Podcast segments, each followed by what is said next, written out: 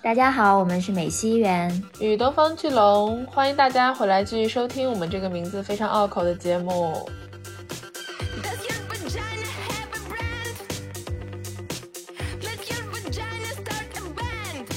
其实性教育。最该面向的不就是性观念还没有完全形成的群体吗？就只有在教他们怎么去正确或者是更加公平的去认识不同性别之间的身体、不同的性观念，以及就这个社会上不同类型的人，你才能就是有一个比较健康的一个社会环境。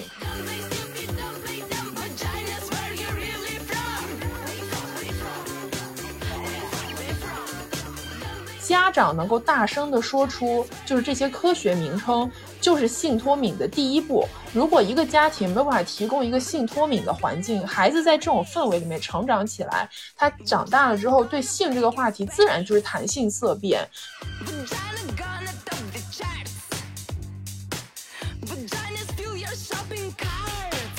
这个梅辣的整个展会，这么多的主创人员、志愿者都是女性，那为什么到最后出来，大家看到就聚光灯下站着的？我们不说他为什么会站着呢？结果就是说，站在聚光灯下的还是男性居多。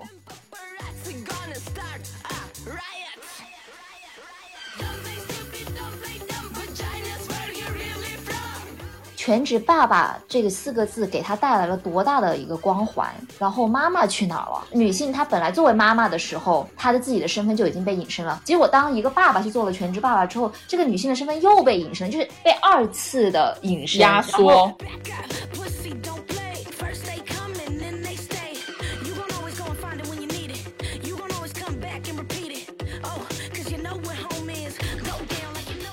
今天呢，就是我们会聊一聊梅辣这个展览。这个相信最近不少比较关注性教育活动和话题的朋友都听说了。八月份呢，梅辣这个组织在深圳是举办了全国首个大型性教育互动展会，然后其中也包括性教育互动装置展览。叫做一万四千六百天。除了这个展览之外，还有性教育的主题集市，就是会有一些买东西啊，然后性教育相关的小物品啊这种。对，然后还有就是一系列的主题活动，就他们每个周末都会有一些新的东西出来。啊，如果关有点关注梅拉或者说这个展览的朋友，可能也知道，就是说它的举办过程其实遇到了嗯挺多困难的，呃，甚至就是在呃展览开展前的一个星期。就他们说这个展览实际是被举报了，但是万幸的是，就是它的材料准备的还算比较充分，所以就是呃展览可以如期举行。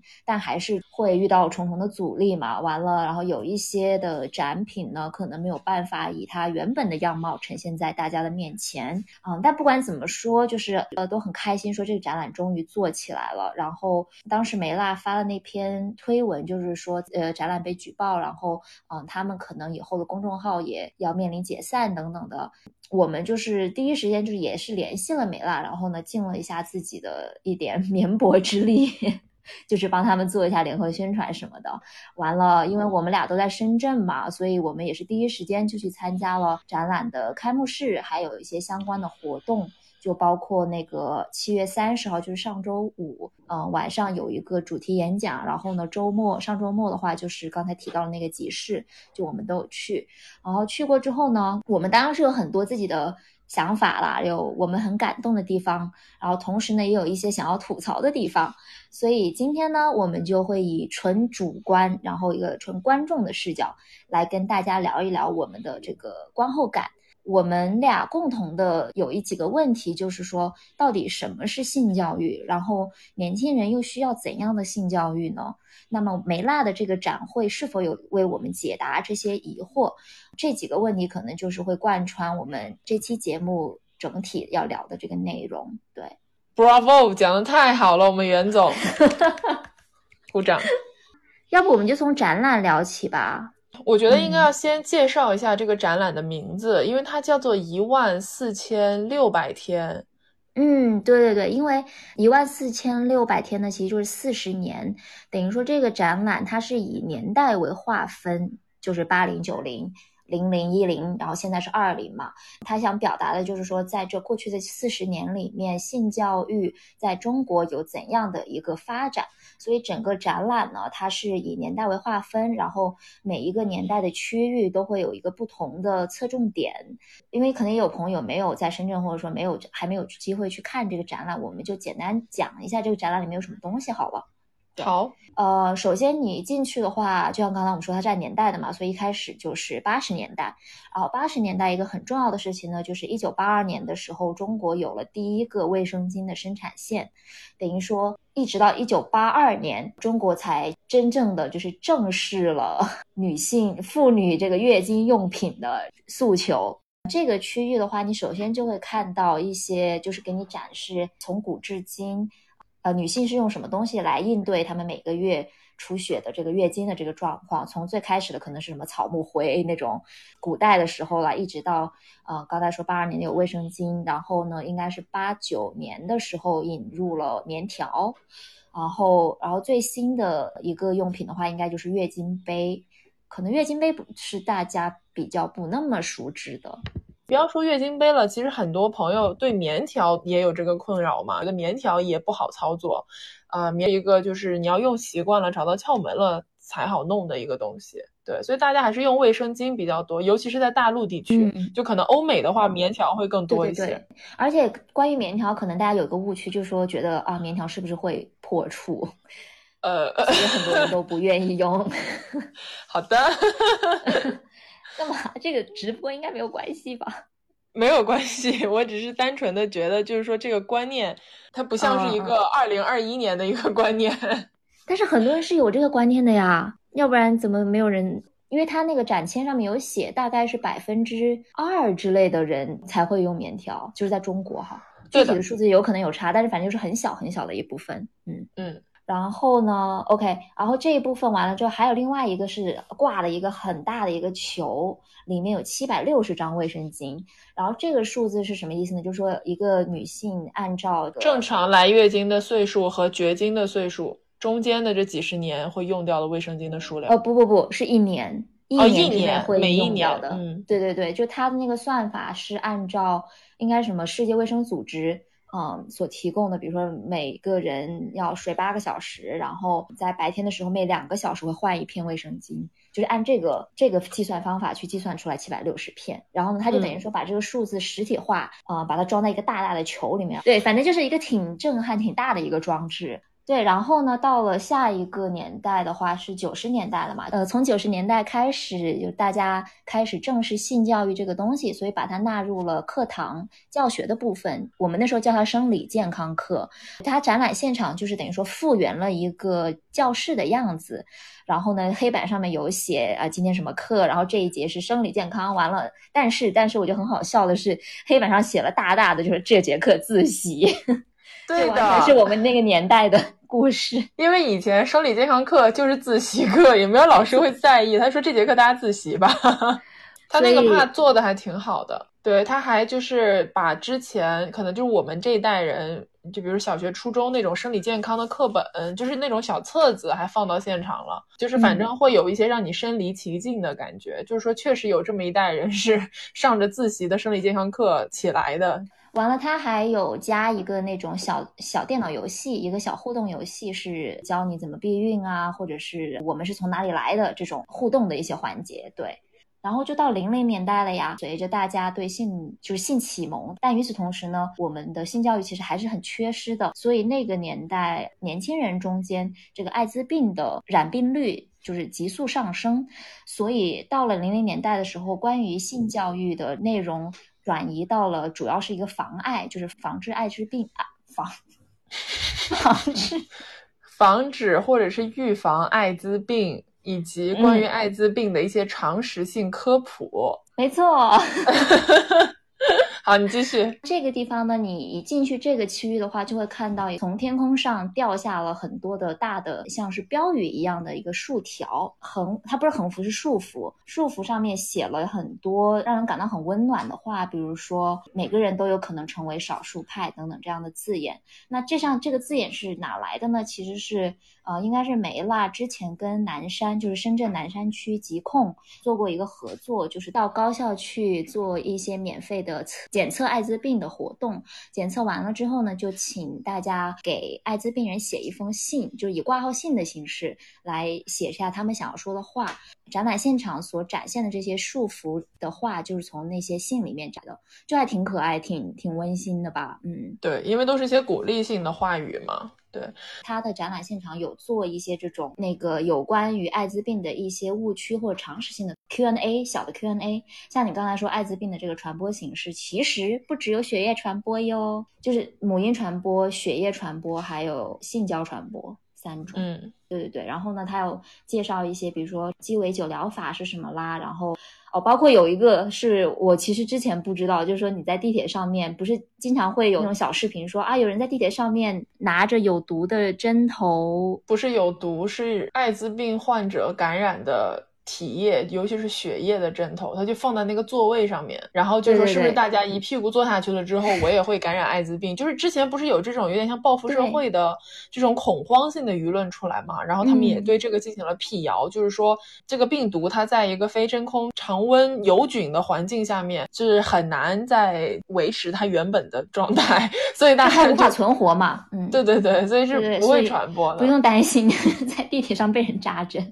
对的，OK，那零零年代讲讲一零年代吧。其实就是过了这个 part 之后，后面很多它主要是做了一个比较大的主题，是关于性侵害方面的内容。就是因为我们现在有很多的这个就是传媒嘛，它给了一个大的板块，就是说现在的一些新的媒体、新的媒介是怎么样帮助性教育的内容进行传播，以及如何告诉大家去预防性侵害。就是假如你真的不幸受到了性侵害，你要怎么面对这个事情，怎么去更好的处理和解决。然后它有一个很大的板块，科普性的那种。VCR 采访了一些就是可能有相关经历的一些女孩或者是男孩，然后就是分享了一些他们的经验，然后还有就是一个大声说不的板块，就是你在那个地方，它是有一个巨大的喇叭，然后你就是会用这个喇叭来喊出或者发泄出你内心的那种就是愤怒或者说是一些挣扎的东西。对，它就是一些装置性的互动吧。对，就是我补充一下刚刚你说那两件，因为那个呃 VCR 就是那个小影片，它里面的字数不仅仅是受害者的，其实也有加害者的啊，OK，侵害者本人的。嗯，你继续。哦，没有。然后就是性侵害的这一个整个的大的环节过了之后呢，就是一些他们合作的，比如说就这次也跟梅辣有。合作的一些别的平台的一些内容，还有一些就是艺术展览，就是说可能有些艺术家就是以比如女性来月经这种主题，或者是整个就是子宫阴道的设置模型这种主题，去创作了一些艺术品，然后这种艺术品的一个展览的部分。对，然后还有一个很大的签名墙。对，就然后有一些互动的一些网红打卡的一些地方。嗯嗯，所以大概就是这个样子。所以这是一个展览的大，就是基础内容吧，可以算是。对对对，然后这个展览我觉得跟一般的呃所谓的艺术展览有点不同的地方是，它的策展团队其实也是创作团队，就它并不是说一个策展人邀了一些艺术家过来摆上他们的作品，而是说整个展览策划和制作它的创意都是同一批人去完成的。那看下来，龙总，嗯，就是你觉得印象比较深刻的有什么作品呢？我印象深刻的正好是我们刚刚没有聊到的，就是他在九十年代那个 part 的时候，他有一个就算是一个箱子吧，这个箱子长在你的头顶，你要钻进这个箱子里面看它里面贴了什么东西，然后它贴的全都是那种八九十年代的地摊文学，很薄的，然后内容有很多擦边球和女性幻想以及自我身体愉悦方面的幻想的内容，对。什么如何把控英俊少男吧，好像是 之类的，就是那个年代的霸总文学，其实就那个年代的性启蒙文学。哎，对的，嗯，对，反正挺有意思的。那个怕你就是能看到很多以前的封面嘛，这种小杂志的封面，然后你在里面看来看去，就会觉得以前的人真的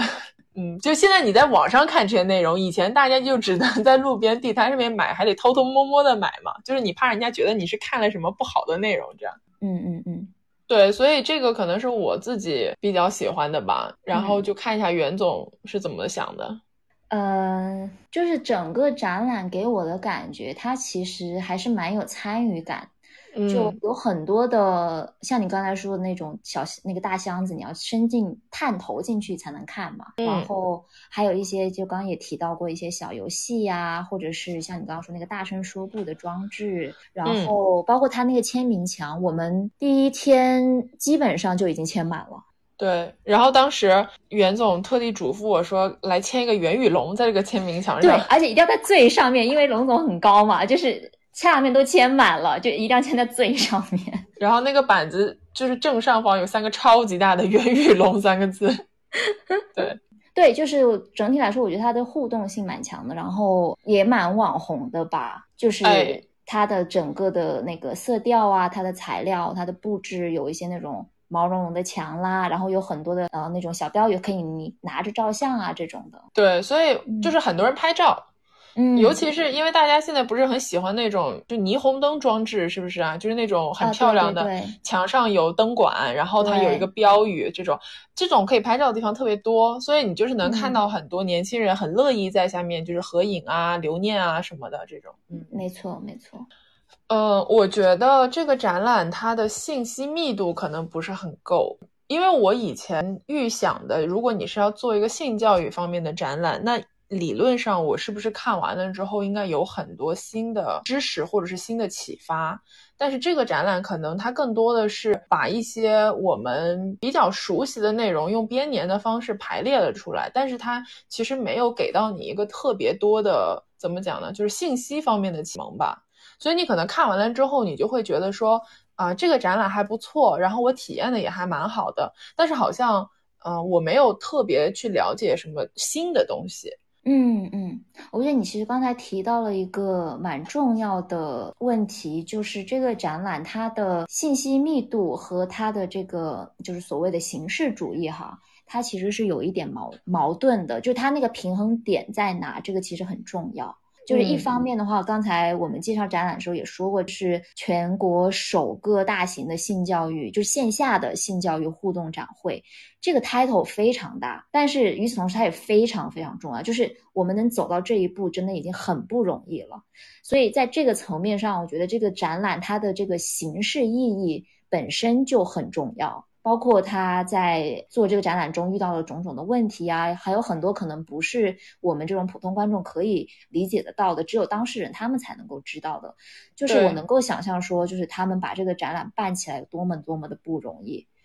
对，我觉得你说的对。梅拉新教育的创始人叫瑟阿，他说他们做这个展览的目标呢是打造一个弹性空间。这个弹性就是说谈论性教育、谈论性话题的这么一个空间。他们希望打造一个能够用他们话讲就是那个科学、弹性、自由去爱的这么一个空间。简单说就是有一个自由的空间，大家可以好好的去聊一下这个事情。嗯，其实这个弹性空间它是一个非常抽象的概念。嗯，就是要营造一个空间，它要营造的是一种氛围嘛，对吧？那为了要营造这样的一个比较自由的，然后开放的氛围，他们需要做的事情就是像刚才我们提到的说。OK，要有一个比较大的一个时间维度，它横跨了四十年，完了之后要有很大的这个参与感，然后有很多的这种，就是刚刚提到的一些比较所谓网红或者说比较能够吸引年轻人眼球的一些区域，然后有留言板呐，然后扭蛋机啊等等这些东西的。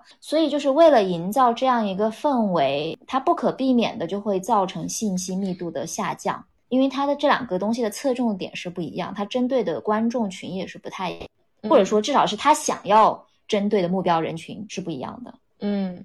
我觉得你说的很有道理。而且这个里面，当时因为我是跟另外一个朋友一起去的，听过我们节目的朋友都认得的，叫性感的北极贝小姐。就是他我们之前 请过的一位嘉宾。然后我跟北极贝一起去的。然后我们出来了之后，我就问他，我说北极贝，你就是觉得这个展览怎么样啊？然后北极贝说，他有一点点困惑，在于他不知道这个展览的性教育还要容纳，比如说女性话题，因为性教育这三个字的定义其实是比较宽泛的，就是很多人。觉得性教育只是说关于性和你的生理，还有包括你的一些就是性意识、性观念的这个部分。但是它其实这个展览还包括了一些，比如说女性，就是作为一个就是现在的弱势性别，然后怎么样在社会上自处。所以他就是觉得这个主题在这边是很大，然后是可能没有办法给到每一个部分足够的、足够多，或者是足够同等的关注。嗯嗯。我觉得这个也跟刚刚袁总说的那个内容是有关的，就是因为他们侧重的方向其实做了取舍嘛。我觉得，嗯，这个展览的受众或者说它的门槛对我来说有一点不是很清楚吧。就是我在想，这样的一个性教育的展览，它是不是有门槛的？愿意来参加参观这个展览人，他其实已经对这方面的知识是有兴趣，并且有一些了解的了。嗯，就简单来说，就是懂的都懂。不懂的呢，他可能也不太会来看这个展览，对不对？对。然后包括我们在现场观察到的，也是说，嗯，这个观众的男女比例是远远失衡的，年龄比例也是失衡的。啊，对，就是基本上现场见到的去参展的女孩，首先是女孩都非常年轻，就是那种感觉是十八到三十岁之间的女孩子吧。就是那种大学生，然后可能是年轻一点的，刚工作没有多久的女孩子，就都是这个群体。男生基本都是陪女朋友来的，就是看现场的那个感觉，就特别奇怪这个事情。就是因为我们理解，就是性教育它应该是面向全性别、全年龄层，但是最终来看展的只是年轻女孩。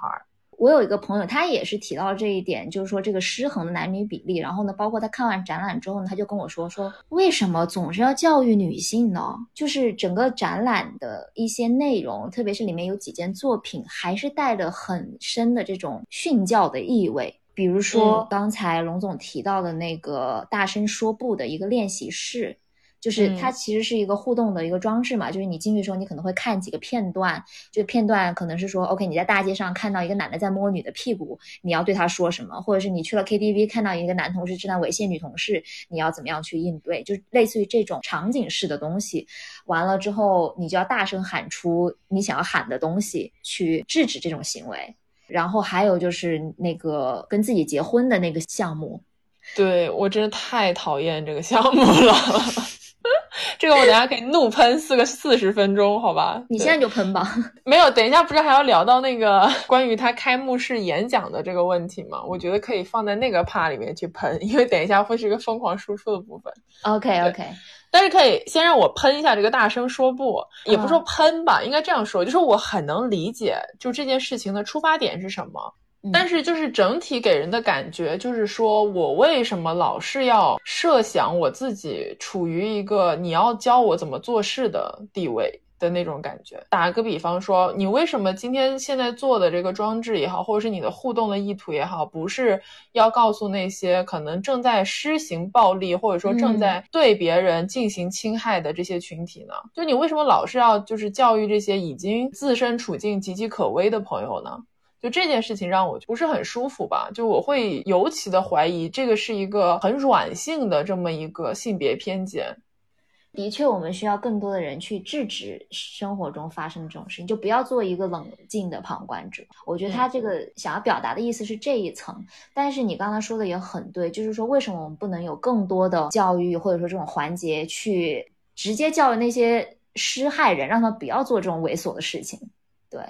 是的呀。然后再加上，其实性教育最该面向的不就是性观念还没有完全形成的群体吗？就只有在教他们怎么去正确或者是更加公平的去认识不同性别之间的身体，就是不同的性观念，以及就这个社会上不同类型的人，你才能就是有一个比如说我们比较健康的一个社会环境。嗯嗯，对。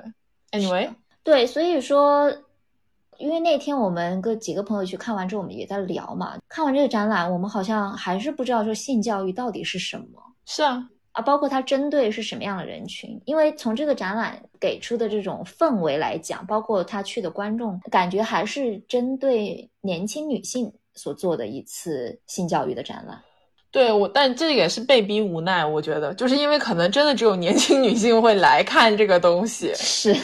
你就觉得很奇怪，为什么这个大家都需要了解的内容，到最后受众就只有年轻女性，真的挺离谱的吧？这个事情是，就真正应该看这个展览，真正应该接受一些性教育的人，他不会，可能不是年轻女性，对，对，所以就。我们就在想说，OK，那主题演讲能不能够解答一些？因为主题演讲不是请了很多所谓的就是中国最会搞黄色的人什么之类的，对，就是有一些 title，对对，有一些 title 的人，嗯，过来做演讲，然后就是我们抱着一个比较期待和想要学习的态度去参加了这个主题演讲，完了之后呢，吐槽了一个晚上，以及后面的很多天。没有，就是它主题演讲，先给大家介绍一下是什么东西。它是整个大的为期一个月的展览开幕，然后开幕式的当天晚上是请了五位嘉宾，然后这五位嘉宾都是在自己的行业里面颇有建树的这么一个人，或者他有一些话题度。然后五位嘉宾就是依次上台给大家分享了一下自己，因为他们所做的事情一定是跟性教育有一些关系的嘛。呃，在这个行业或者他们做的一些事情，然后他们自己的一些想法。和产生的一些社会影响。然后这五位嘉宾里面，哦，三个都是男的。我现在并没有要扫射的意思，但是 因为当天晚上出了，就是他不是匿名提问的环节嘛，就是我非常生气，然后我就提了一个问题，说为什么这一个美拉的展会，它的主创团队到志愿者基本上都是女性，可能有一个男的志愿者，我看到的哈，在这么一个状况下。为什么到了主题演讲，五个嘉宾里面有三个都是男的，而且这三个男的不怎么地，就他们讲的很差。对，这个其实是最大的问题，就是在于说，如果这五个嘉宾他们的演讲质量是同等的好，那当然就跟性别没有关系了。你是这个就是这个行业这个领域的杰出者嘛，对不对？我们就收获了很多有价值的内容。但问题在于，这一天五个嘉宾的演讲，只有就是头和尾的两位女嘉宾讲的非常好。中间的三位男嘉宾，在他们两个的衬托之下，甚至不用衬托的情况下，就显得非常的没有内容，表达能到输出的价值观和逻辑性都极其糟糕。然后你就会想说，为什么会有这么一个情况出现？尤其这个行业，包括他们在后续的演讲当中也提到了，性教育行业大部分的从业者是女性。就是会有这么一个情况出现，然后我们当时就提出了这个问题，就是像当天晚上的这个主办方，对，但是没有一个人能够回答我们的问题。其实很幸运的是，色阿挑了我们的问题，但是就是感觉大家还是没有办法能够回答这个问题，从各个层面上来讲，哈，没有办法回答。甚至色拉，因为色拉很真诚，然后他挑了我们的问题之后，他还说他们其实本身有四个男嘉宾，他已经努力了，你知道，就是 已经努力把四个男嘉宾变成了三个男嘉宾，就他很可爱，对对对。对，就他就说，我当时写这个名单的时候，我也觉得很诧异，为什么？是啊，而且包括因为这个问题提出来的时候，是五位嘉宾都演讲完了，然后第五位是女嘉宾嘛，是塔塔拉，就是她做性教育科普也很有名气了。然后塔塔拉也想尝试回答了一下这个问题，然后塔塔拉也是觉得，就是说性教育这个行业充满了女性，那为什么最后是这个结果？就是其实大家没有办法给到一个一锤定音的回答。对。我觉得这个是很值得反思的。不过，没错。Anyways，我们刚才就是 在没有任何证据的情况下 炮轰了，不好意思。但是现在我们要提出我们的论证，好吗？好的，就是我们会过一下当天晚上五个嘉宾，然后他们每一位嘉宾是从事什么行业，然后他们大概就是讲了一些什么内容，以及我们对他们讲的内容的一些反馈。那可以从第一位女嘉宾哈，她是保护豆豆这个专注于儿童性教育的一个组织来的嘉宾呢，是陈兰老师。对，这位老师，我觉得他讲的非常好，是我我觉得到目前为止，从这个整个展会里面，我最能够体会到性教育是什么的一个演讲。嗯，对，因为他是一位金牌讲师，就是他日常的工作内容就是需要向年轻的小孩的家长去告诉他们说什么是正确的性教育，就是我们要怎么样去教育我们的下一代，他才能够比较健康的成长的这么一个内容。所以他讲东西非常干货，而且是很实用的那一种。他一上来就提了一个问题，说当我们在谈论性器官的时候，我们是应该用科学名称，比如说阴道、阴茎。还是用一些俗语，比如说小鸡鸡、小妹妹、小屁屁之类的东西。然后他是以抛出一个问题嘛，然后现场因为大多是年轻的观众，所以说都说应该用科学名称。但是他说，在他的那个教学生涯中，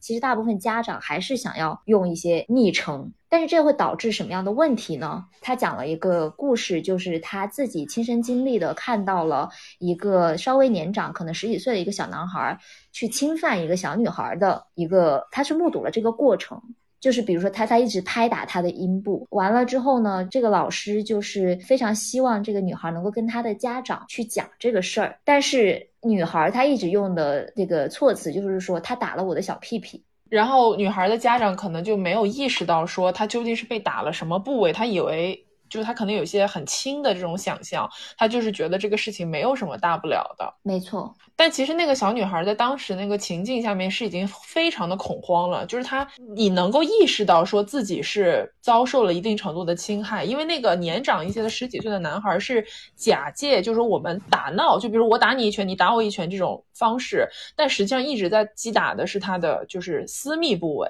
这个结局就是导致了家长没有办法正视，然后小孩没有办法，他讲了很多次都讲不出阴部准确的这个呃科学名称，他只能说小屁屁这一种，但是家长就会觉得这没什么大不了的。没错，没错。然后他还提到了一个点，就是说性教育到底是什么？他其实不只是说要教你生理健康知识，也更应该去教如何去防侵犯，以及教育那些有侵犯倾向的青少年，能够正确的认知不同性别之间的这个关系。说的非常对，因为在刚刚的那个故事里面，其实是那个小女孩她需要性教育吗？是那个小男孩他需要性教育。他正处在一个就是自己的生理特征正在显著变，然后欲望正在勃发的这个年纪，就非常需要有正确的引导和疏通，就是说告诉你什么是对的，什么是错的，而不是你这样去欺凌一个比你小很多的一个小妹妹，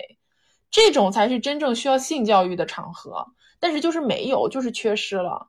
没错，他还讲特别好的一个名词，叫做性脱敏。就是这个是什么概念呢？就是说我们为什么坚持呃一定要使用科学名称去称呼这些器官？是因为很多家长其实他在给小孩进行这种性教育的时候，他为什么说不出来阴茎阴道？是因为他们自己也觉得不好意思，就是他们本身的性教育就是。有一点点问题的，他们自己羞于谈性的这个情况，就会让小孩自然而然的产生一种说，哦，那这个是不是我们平时不应该谈及的话题？所以家长能够大声的说出，就是这些科学名称，就是性脱敏的第一步。如果一个家庭没有办法提供一个性脱敏的环境，孩子在这种氛围里面成长起来，他长大了之后对性这个话题自然就是谈性色变。就是包括我们两个这种九零后生人，就我们成长的环境也是非常不性脱敏的，所以就是时至今日，就大家有的时候在谈论一些性生活或者性教育的话题的时候，就是我们同龄人有的时候也说不出这些词语，就是你没有这个氛围，没有这个氛围，你的孩子怎么能够体验到就真正健康的性教育是什么样的呢？所以非常希望，如果我们的听众中有年轻的家长，真的可以带他来这个展会看一下。对。关注一下保护豆豆，他们这个做的还挺不错的，我也觉得，嗯，对，是的，是的。陈兰老师这一块哦，我还有一个可能是稍微有一点发散一点的，这个就是因为我当时在想，就比如说你看像保护豆豆他们这个机构特别好嘛，当然他们的课程是肯定要付费的。那其实什么样的家庭有这个意识，也有这个经济能力去接受一些比较健康的性教育，那肯定是一些本身收入就已经在中产或者是更高的一个家庭，他才有这样的氛围嘛。那是不是说我们要科普性教育，就是我们想要改变这个社会以及就是。社会后续的一些发展，仍然会存在一些就是阶级上面的问题，就是客观的经济差距带来的一些问题。那是不是比如说偏远一些的地方，或者说经济程度没有那么好的家庭，他就没有办法受到同等的这种性教育的科普呢？就我觉得这个可能是比较大的一个社会性的话题了。对，说的很对。对，所以我就是还是会有一点忧愁吧，可能。是啊，你想这个展览毕竟是开在深圳这样一个 经济特区，然后 不过有点扯远了哈。就是我们再回到这个当天晚上的主题活动。OK，陈安老师结束之后呢，我们两个是很很很激动，就是哇，我们觉得终于学到了一些新的知识那种感觉，就是受益了。嗯，然后就开始走下坡路，开始疯狂吐槽时间。OK，第二位嘉宾呢，他叫安志，然后他是代表一个组织叫做 Eradicate，就是 Educate 的前缀改成了 Era，就是嗯叫什么情色教育，对，翻译成中文大概这么翻译吧。对，就他们是做游戏的，然后呢，他就介绍了一下他们做的几款跟性教育打引号有关的游戏。你要想下那个游戏吗？成功吗？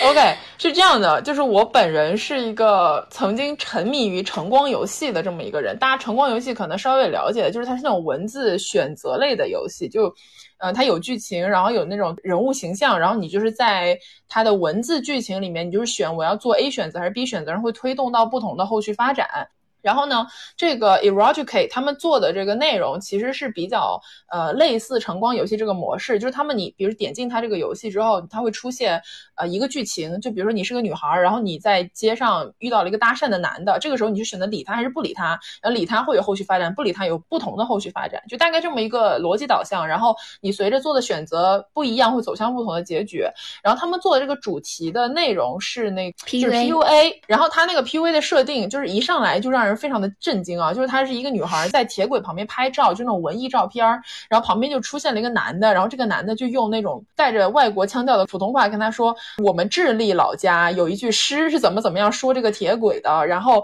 就是就开始朗诗朗诵，然后就是那种一副要搭讪你的样子。然后这个时候你作为这个女孩，你是选择理他还是不理他？然后你如果理了，他就会后续就比如要你的微信号，你是给他还是不给他？然后对，反正就是这样的一个那种选择性，然后有点像复盘，怎么一步一步掉落这个打引号智利人的陷阱的。对，对，首先我是智利人，我可我被我真的是被冒犯死。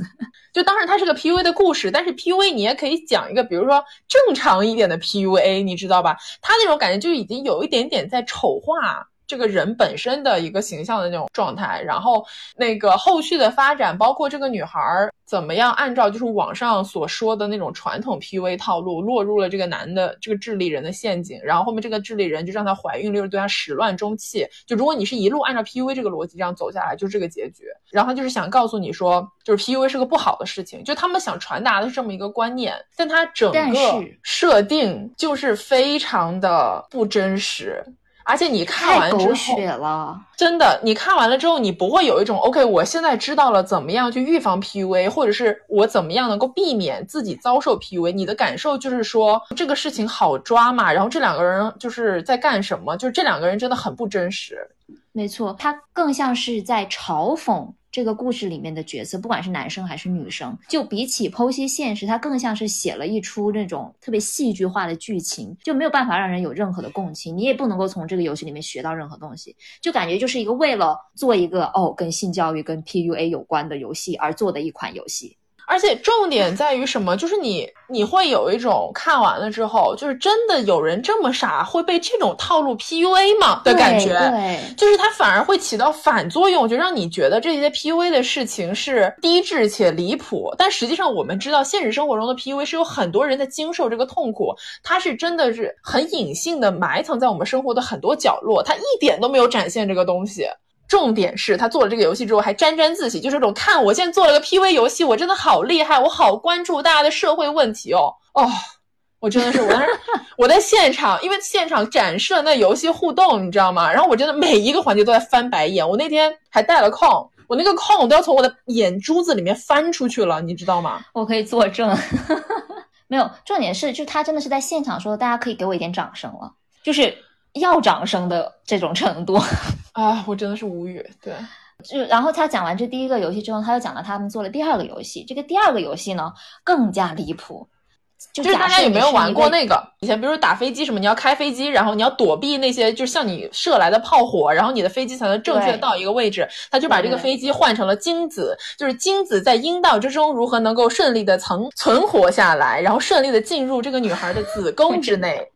就是你这个游戏的男性视角未免也太重了一点。哪个女的会玩这种游戏？就女生如果做这个游戏的话，她会做杀死精子的游戏，好吗？就会做一个避孕游戏，并不会做一个怎么样你的精子能够到达子宫的这么一个游戏，就很无聊，真的很无聊。不是他已经不是无聊了，就是 狂翻白眼，好吧？我的我的隐形眼镜差点就没有撑过第二个演讲的这个人。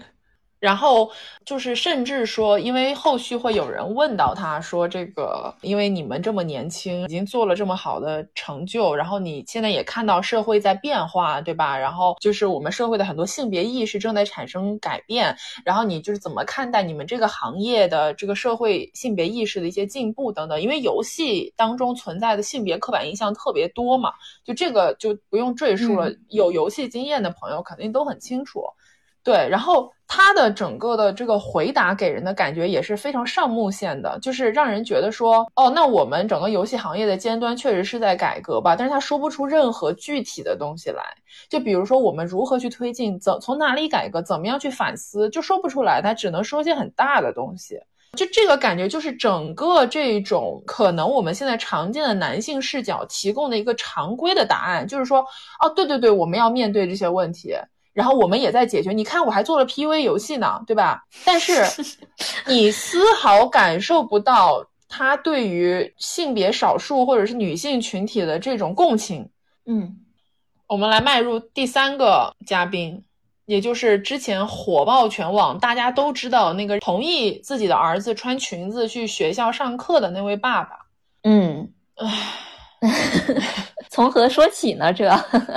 嗯，我觉得他可能也是第一次，就他也可能是紧张吧。他的展现出来的这个演讲内容毫无重点，完了多次卡顿，多次忘词断片，然后在断断续续中呢，他就不停的要掌声，就是啊，我想不起来了，那怎么办呢？大家给我一点掌声吧。然后大家就非常善良的给了他掌声，然后他就继续断片卡顿 什么的。对啊，我觉得就首先一个十五分钟的演讲，一个提前告知你要做嘉宾的这么一个展会，为什么连连续讲话五分钟都做不到？你十五分钟，你至少把内容讲完吧。他中间忘词已经忘到，就是我真的是无语。嗯，然后连他能够完整讲出来的那些部分，也充斥着呃啊嗯，然后就是那样怎么样呢？就这种内容，你也不知道他想表达什么。就是他每一句话说出来，都是有一种好像在诗朗诵，但是那个诗朗诵就是连小一年级的诗朗诵都拿不到前三名的那种程度。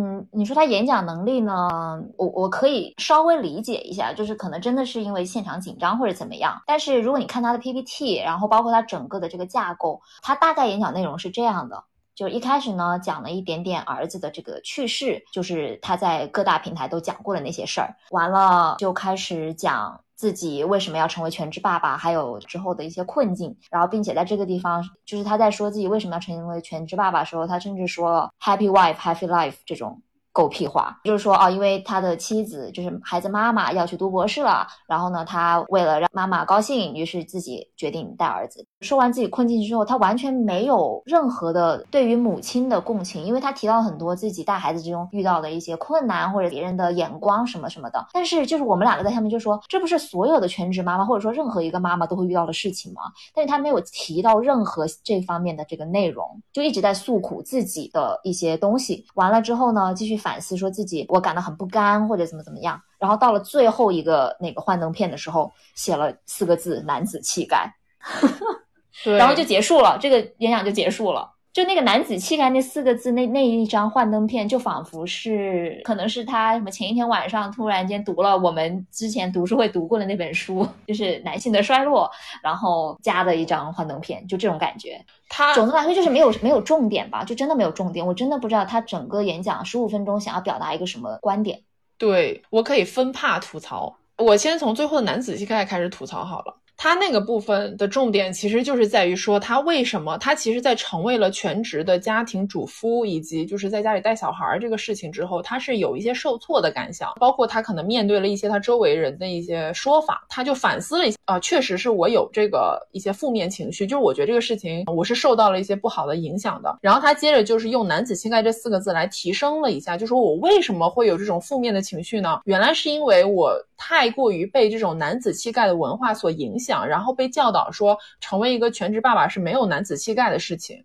这是他的一个主要论点。这个论点其实呢，就是像我们刚刚说的，我们之前读书会读的那一本《男性的衰落》，就是这个论点嘛，就是说男子气概这个东西它是有毒性的，它会对很多社会上的男性产生不公平的影响。他表达这个论点，我觉得没有问题，但重点在于他讲的毫无灵魂。就是一个人他讲话的时候，是不是相信自己在讲的东西，这件事情很重要。他讲的那个感觉，就是说他根本就不相信这个事情，他只是觉得这个观念很好，我借来用一用吧。告诉大家，其实我自我反思了，我知道男子气概对我们影响不好呢。然后呢，哥们儿，你能不能接点有意义的内容？我真的是非常生气。那个时候，我就说你连夜读的《男性的衰落》吧，我就是觉得。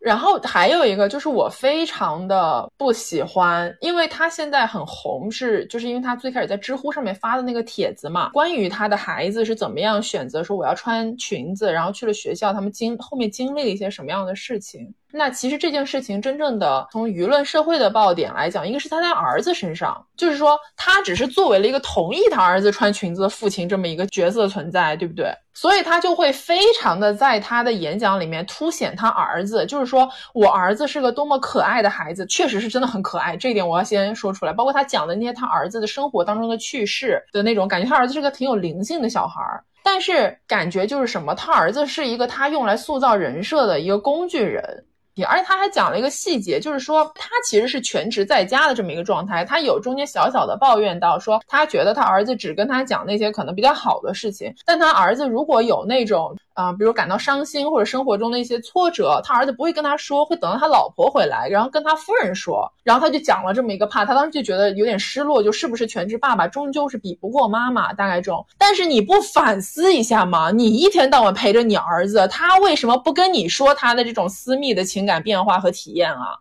我我刚才想说这一点，就是从他的整个的走红，就是这件事情本身哈，就我一开始看到这个故事的时候，我其实也是很感动的那种感动。我相信大家第一次读他的那篇文章时候都能够感受得到。但是后来呢，他就越来越红，然后上越来越多的节目，然后包括我们这次就是亲历了，就是亲身去听了他的演讲之后，我就很疑惑，为什么他这么红？全职爸爸这个四个字给他带来了多大的一个光环？然后妈妈去哪儿了？就是你刚才说的儿子，他其实跟妈妈很亲近，他会把自己的一些烦心的事，或者说最隐秘的一些心情跟妈妈分享。那妈妈在这个事件中起到什么样的作用呢？我们没有人知道。为什么大家都要把这个事情的重点放在这个爸爸的身上？就感觉女性她本来作为妈妈的时候，她的自己的身份就已经被隐身了。结果当一个爸爸去做了全职爸爸之后，这个女性的身份又被隐身，就是被二次的隐身压缩，妈妈的生存空间被二度压缩，就是没有人能够看到妈妈在干什么。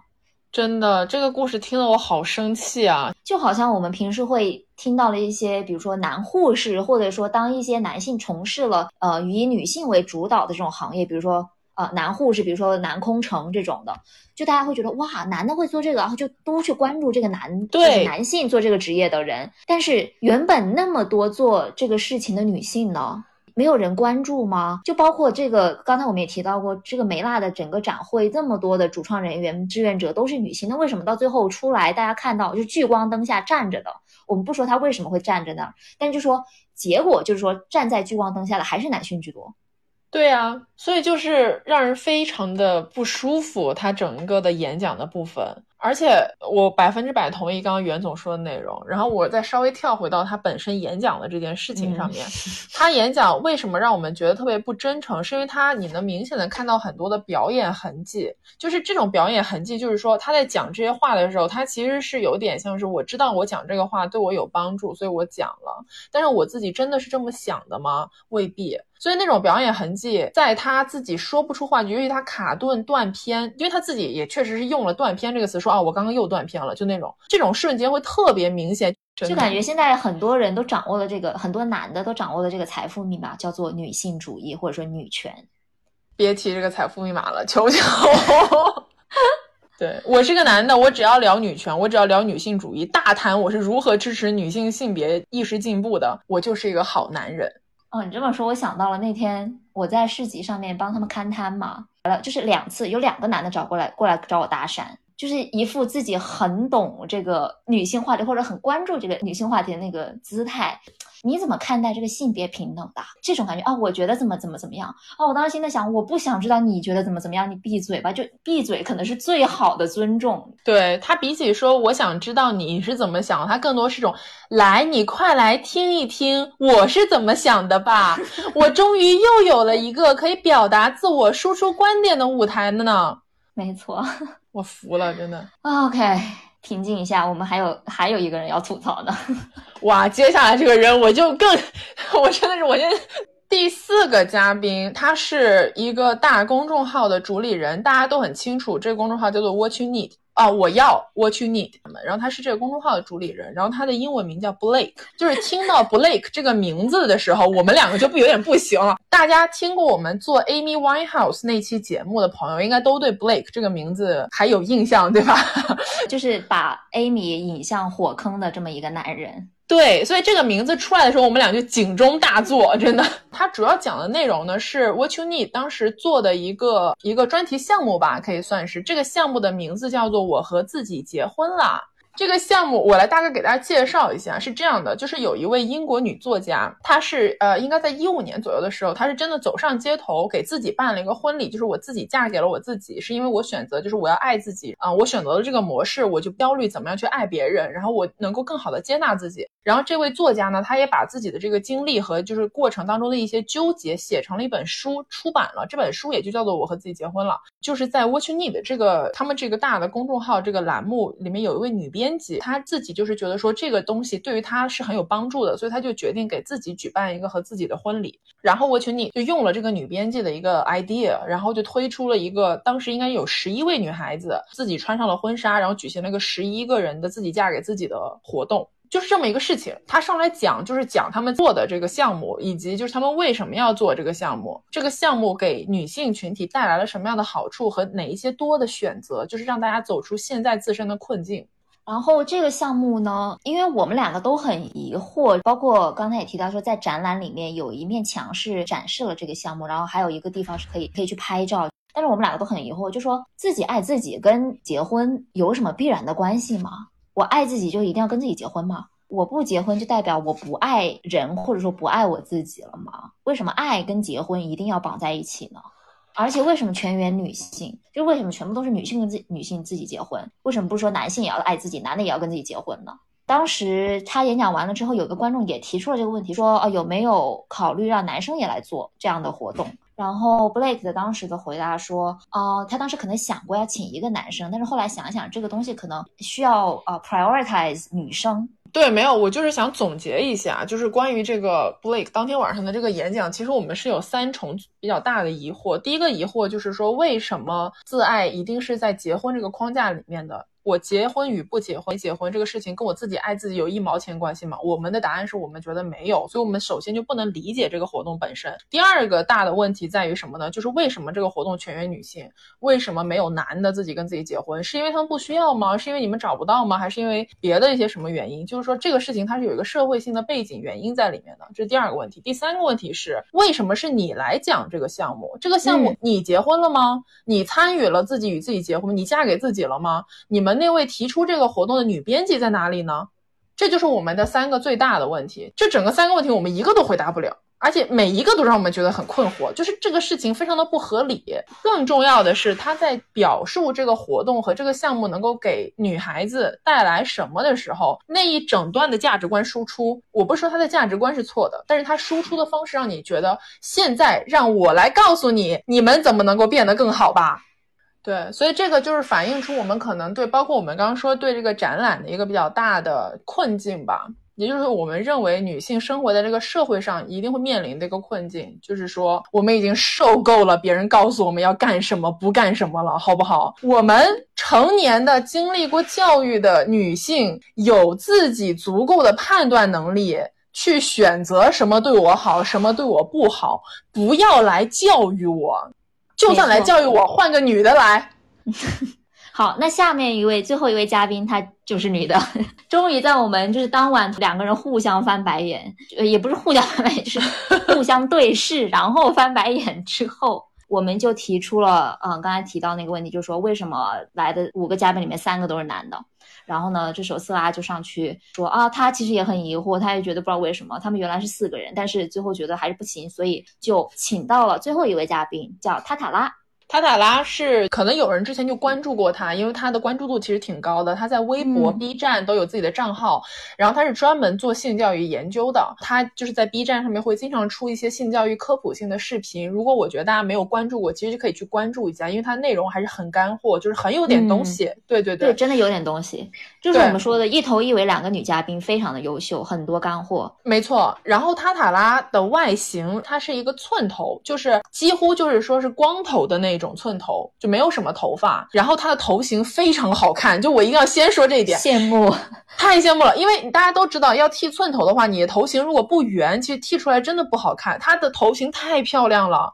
他那个剃着寸头就是上台，他穿了一个花衬衫牛仔裤上去的时候，哇，真的非常漂亮。塔塔拉的演讲呢，简直就是一个优秀演讲范例，因为刚才我们提到的那三位男嘉宾，也就他们的一个共通的一个毛病吧，可以说是就是讲的东西太。太公范了，然后他俩来上来呢，他就整篇讲了一个非常小的事情，就是我为什么要剃头，我剃了头之后经历了什么。对对对，就讲了一件这样的小事，但是会让你感觉非常能够感同身受。然后他真的是从自己的亲身体验，还有自己的一些感受去出发，让我们很有共情。真的就是这样的一些小事儿，就是关于外形、外貌的一些焦虑，或者说对你女性气质的定义，或者说对性别的刻板印象，种种的剃头也好，穿衣风格也好，做的工作也好，等等这些小事组成了我们的生活。像剃头一样的小事，是我们被束缚、被压迫的一个浓缩的案例。没错，所以他真的非常以小见大，就是他讲的这个剃头的故事，我们都引起了超级多的共鸣。虽然我们两个都不是寸头，但是他真的就是整个剃头当中的心理纠结、挣扎，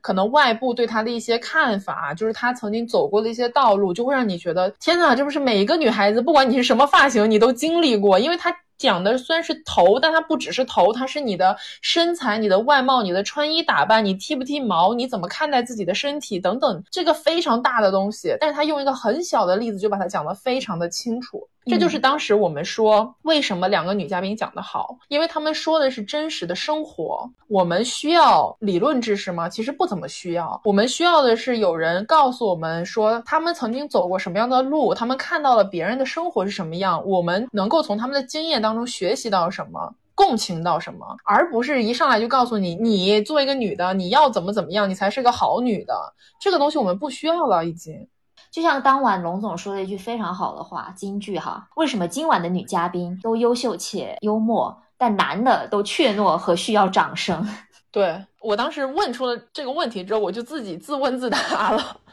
就是为什么当晚的男嘉宾都讲的不怎么地，然后还很需要掌声，是因为他们自己也不确定自己讲的东西是不是真的。这是一个很大的区别。我们都知道，什么时候大家能够很自信的，就是说出一句话，是你真的相信这个东西，你相信自己在讲的内容它是有价值的，它表达了你自己最真实的观点的时候，我可以很大声的说，我相信我自己讲的东西。但是三位男性其实都不是这样的，他们一边讲一边在犹豫，就一边有种，哎，我讲的这个台下的女观众会不会不喜欢，或者说我讲的这个究竟有没有符合现在的主流社会潮流？给你的感觉是这个样子的。我在迎合一些什么？掌声啊，只有掌声。错，给他们带来认同感，没错。所以就是比起讲这些，你脚踏实地的，哪怕你是一位男性，你脚踏实地的讲一讲你作为男性你的真实体验，like 就是你在社会当中你自己的一些想法，哪怕这个观点是冒犯性的，可能很多人不同意，但这是你能真实就已经是很了不起的事情了。我们还能分析你的真实感想，它是由哪里来的，对不对？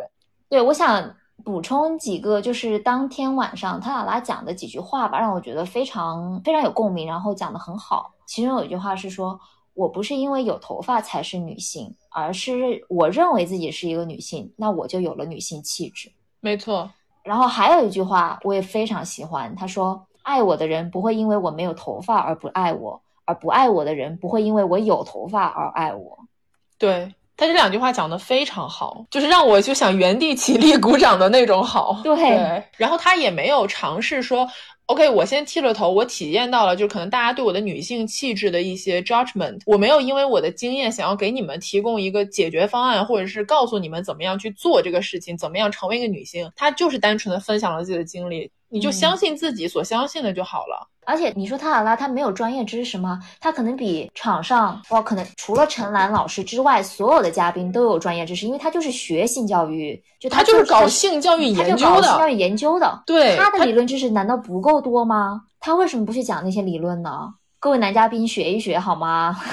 然后当时他那个这个是专业话题了，就是他其实也说了，在中国做性教育研究是件很难的事情，因为其实没有性教育这一个专业。就如果你比如说我想要从事。这个领域或者是这个方面的一些工作，我可能就是需要同时去学习，比如社会学或者是人类学，或者甚至是儿童教育等等不同的这些课程。然后我自己再去做性教育这个选题，但没有这个专业，所以在国内做性教育研究的人都很不容易，就是说是很相信这个东西是有价值的，才能坚持做下来。所以他也就是非常鼓励到大家，就是多去了解这个方面的知识。然后才能让这个领域去整个的去蓬勃发展，因为这个行业就这么多人，如果没有人去就是进行这种基本理论的钻研，其实这个行业就撑不起来了。作为总结，就我们认为，像他也好，或者是陈安老师也好，就不管你是在做社会上面的机构，还是说你是在学校里面做研究，你只要在做这个事情，你是正儿八经的为这个行业发光发热了，我觉得这种人都非常了不起。鼓掌，鼓掌。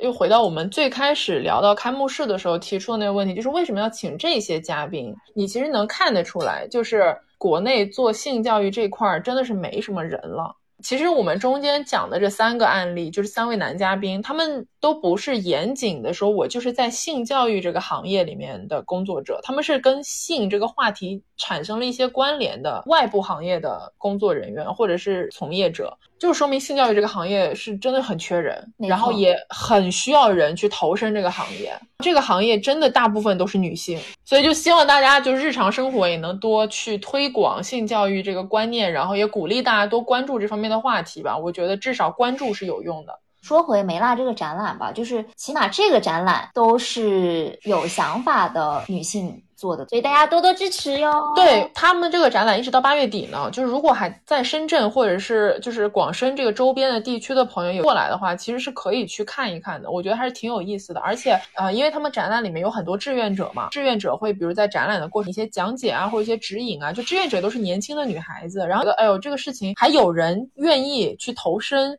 挺受到感动的。说真的，因为他们办这个展览太不容易了，就过程当中的，而且你能够想象得到，他们就是。没有钱，赚不到钱。大部分的工作人员，除了那些核心团队以外，都是志愿者嘛。大家图什么呢？对不对？不都是为了要图给这件事情奉献一点点自己的力量？对的，没错。嗯，所以还是希望大家多支持梅辣，然后多支持他们在做的事情。然后我们刚刚推荐的，比如像那个保护豆豆，还有包括像塔塔拉，大家也可以多去关注，多去了解。没错。哎，我们这个我岛上面有两位朋友申请发言，下面写了是梅辣的成员。呃，Hello，可以听。Hello，那海涵先来吧，好不好？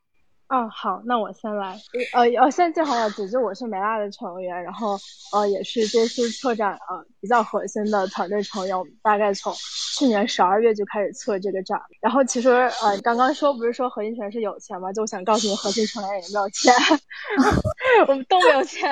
啊。就补先补充两个展品吧，就是一个是八零年的，那有一个比较不起眼的展品叫《时代之吻》。然后那个其实是呃《庐山恋》，就中国影史上有部电影叫《庐山恋》，然后《庐山恋》它电影中有一个亲吻的画面，然后那个画面呢，它是中国电影史上第一个有亲吻画面的一个电影，然后我们就把那一帧截出来，然后打在了一个一个 PVC 材质的一个挂布上面。然后那个挂布必须要站在很边边，然后很角落的地方才能看清那个画面是什么。然后我们是想传达，就是呃，虽然那个年代是有这些东西，但是还是要呃从一个隐秘的角落来看才能看到。就是这是一个展品，嗯啊，还有一个就是我个人比较喜欢的，就是它也是在呃就是艾滋病那个区域那个电话的对面有一个假的厕所，不知道你们有看到吗？啊，上面有很多代孕广告的那个，对对对，那个也是一个互动的装置嘛，就是就是那个就是模拟那个女厕所，然后上面有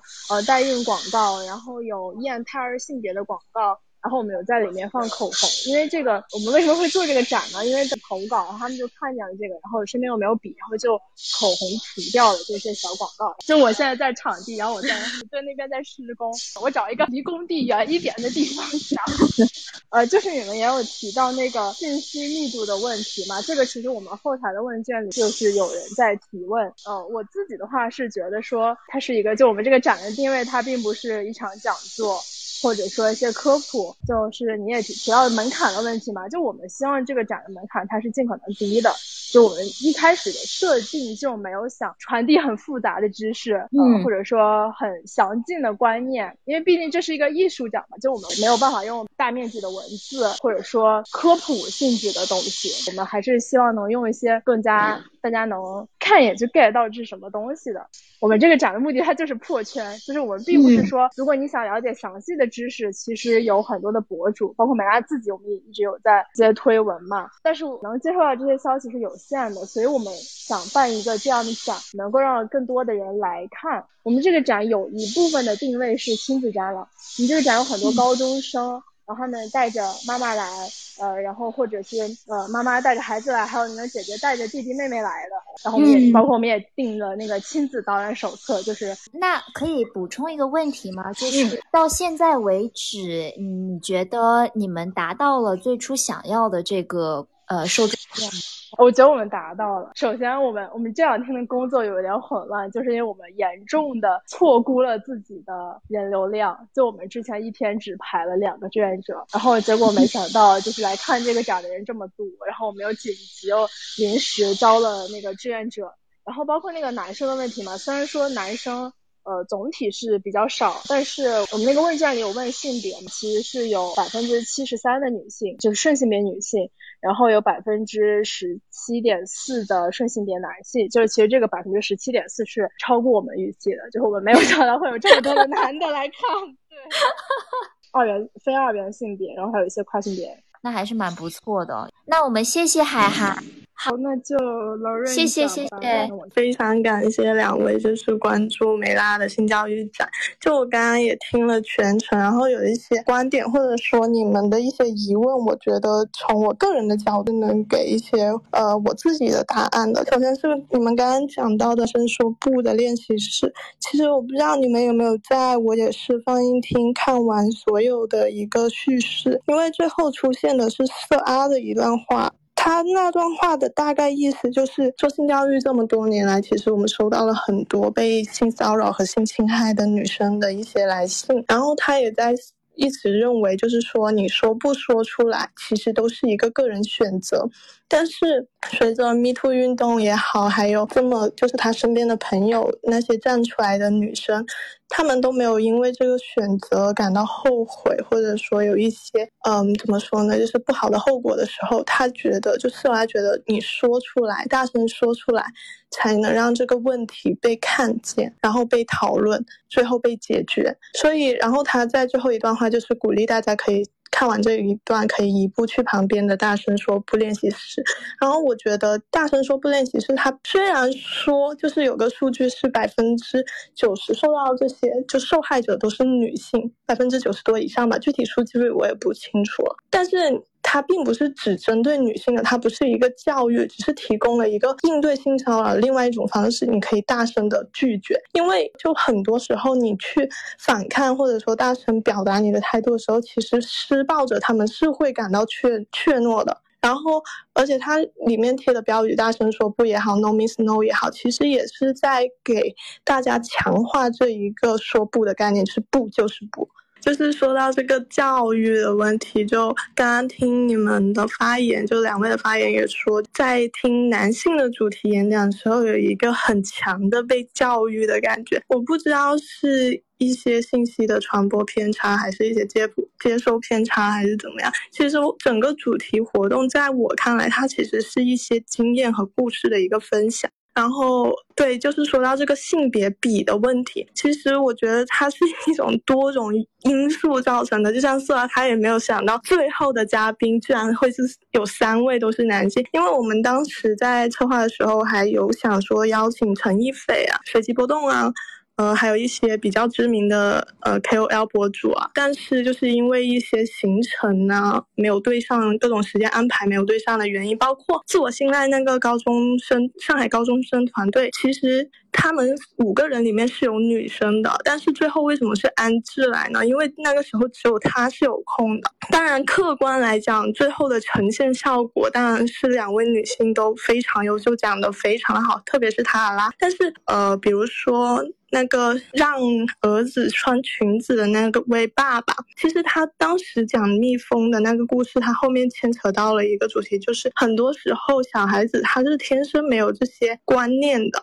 他认为就是父母应该或者说一个家庭中你应该给孩子一个自己探索的一个空间。然后包括当时其实他的知乎上的那篇文章火了之后，梅拉其实是有转发发在我们的公众号里面嘛。然后其实我们梅拉内部的。社群当时也在讨论，就是他的文章中有一些措辞，其实是还带有那种不管我们说刻板偏见也好，还是厌女也好，就有一些措辞是很不恰当，也有很嫌弃女女性气质的一个一些措辞。然后呢，但是色拉当时就是在我们的群里分享的，就是说。其实不想因为这个去模糊这篇文章的重点，因为在色拉看来，就是他这篇文章的价值是在于，即使是你没有那么了解性别教育，你没有那么深刻的性别反思，在足够的爱和尊重下，也可以做到这样鼓舞人心的支持。就是当时也有梅拉尔提出说，为什么妈妈这个角色，其实很多时候就是我觉得他这种。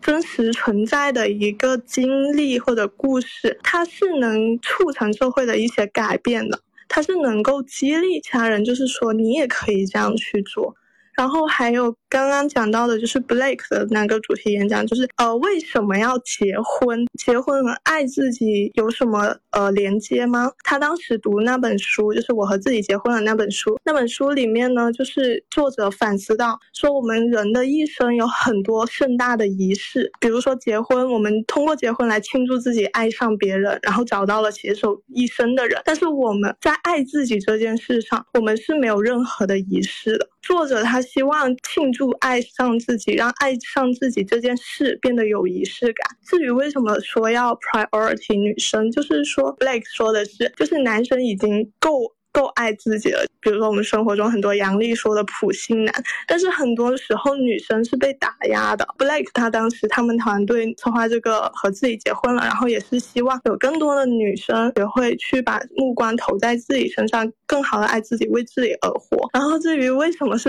Blake，这个我也不清楚是不是那位女女编辑她没有空还是怎么样，这些大概就是我想说的。好的，感谢补充。因为我们刚刚提出了很多问题，其实你也给我们很多问题给到了一个回复，这样我觉得这个是挺好的。如果没有的话，我们就收尾啦。因为我们刚刚问了一下，好像大家也都说的差不多了。因为我觉得还是蛮全面的，正好有两位梅辣的朋友给我们进行了一个梅辣视角的内容填补，我觉得很好。好的，也非常感谢你们这么关心和支持性教育的事业。真的是你们辛苦了，这个是真的，因为你们策划这个确实很不容易。总的来讲，就是我们非常推荐大家去看梅辣的活动，然后包括他们后面每个星期都会有新的一些活动出来，就是大家关注一下他们的公众号梅辣，还有他们的备用公众号辣梅，因为之前的公众号可能要停用了。嗯，对，从我们刚才聊的，大家也知道，就说这个展览也好，它的活动也好，一定是会引起各种各样的一些回馈反应，所以还是希望大家能够去，有机会的话可以去亲自去看一看，然后了解一下，比听我们谁在这里说话都更有用。对的，对的，大家对这个展都可以有自己的解读，然后什么样的观点我们都接受，然后呃，就是可以通过问卷反馈给我们，然后也非常谢谢两位主播，非常感谢今天来听我们这一期直播的朋友，然后也希望大家多多的支持我们的播客，我们的播客叫做美西园与东方巨龙。对，如果你喜欢我们的节目，也可以加入我们的听友群。加群的方式就是关注公众号“袁宇龙”，回复“听友群”三个字就可以啦。大家都辛苦啦，听节目的也辛苦啦，主办方是最辛苦的。然后我们就大家今天晚上早点醒，不要熬夜，知道吗？珍惜自己的身体。好的，拜拜。也谢谢梅拉的朋友过来，拜。This